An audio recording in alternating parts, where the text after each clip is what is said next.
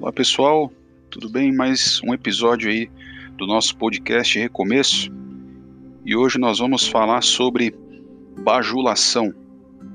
Gostaria de ler com vocês Romanos 16, 18.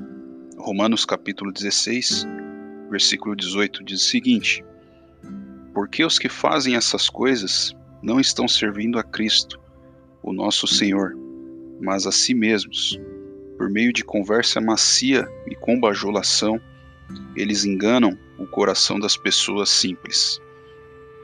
A bajulação, ela é nada mais, nada menos que aqueles elogios, aqueles, aquelas qualidades, né, em que a pessoa destaca ali adjetivos, mas nem sempre com uma real afirmação naquilo que ela está é, expressando. Realmente ela não está expressando ali a sua lisonja, ou seja, a sua admiração. Muitas das vezes é apenas um tipo aí, nós podemos chamar de puxa-saquismo, né? Com segundas intenções ou até mesmo para mascarar o seu sentimento negativo. E é muito difícil lidar com isso, onde nem sempre há pessoas que estão ali dizendo coisas que não são agradáveis, nos enaltecendo, nos dizendo nossas qualidades, o quão bem nós fazemos alguma coisa, ou o quão bem nós estamos em determinadas situações. Isso não significa que nós estamos ali sempre certos ou que essa pessoa realmente tem admiração por nós.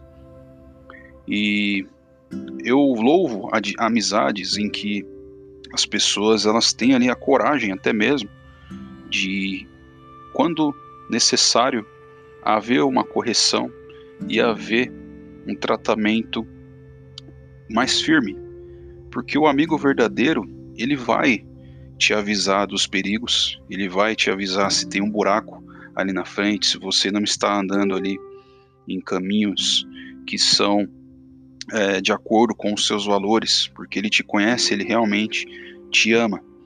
Nós podemos pegar o exemplo dos nossos pais, das nossas mães, é, porque elas nos amam, as nossas mães, nossos pais também nos amam, mas quando é necessário falar verdades, eles vão nos falar verdades e muitas das vezes dói ouvir essas verdades. O nosso cônjuge ou esposo ou esposa também vão nos dizer coisas que nem sempre nós vão ser agradáveis aos nossos ouvidos.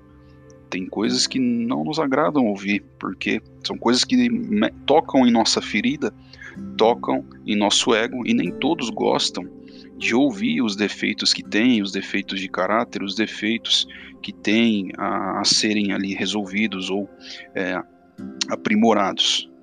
Então, é um alerta nós sempre estarmos atentos com pessoas bajuladoras que estão sempre ali é, elogiando, sempre é, é, destacando seus pontos positivos e nunca falam nada ali para te alertar. Muitas vezes essas pessoas podem ter segundas intenções, elas podem se transformar.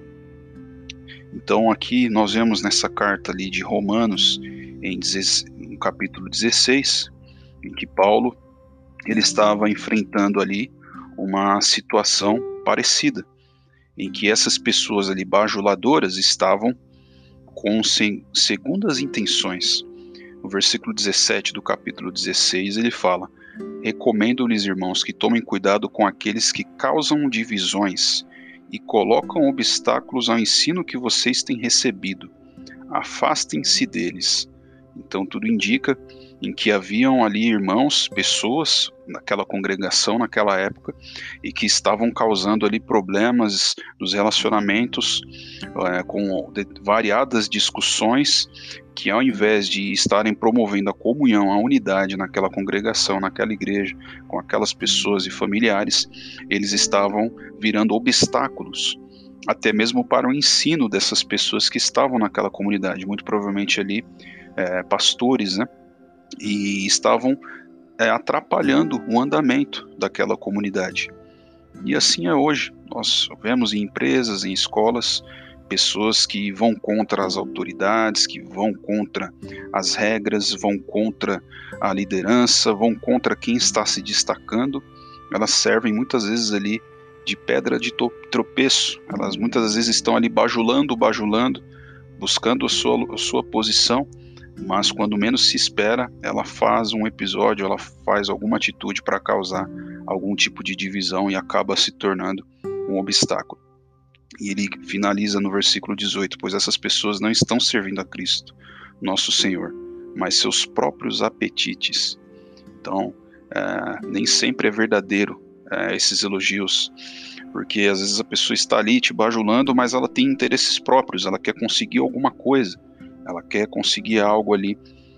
E o que for necessário ela fazer, ela vai te fazer. Se for necessário puxar o seu tapete, ela vai fazer isso. Se for necessário ela armar uma armadilha, ela vai fazer isso. Então, a palavra aqui é realmente cautela. E ele finaliza: mediante palavras suaves e bajulação, enganam os corações dos ingênuos. Muitas das vezes nós somos tão ingênuos com as pessoas, temos bondade ali em ajudar, em ser uma presença de Cristo na vida das pessoas, em estender as mãos, mas essa ingenuidade ela, ela também é um perigo, então, aqui é a palavra para nós sermos sábios. Tem uma outra passagem que diz em Mateus 10, 16: Eis que eu vos envio como ovelhas ao meio de lobos.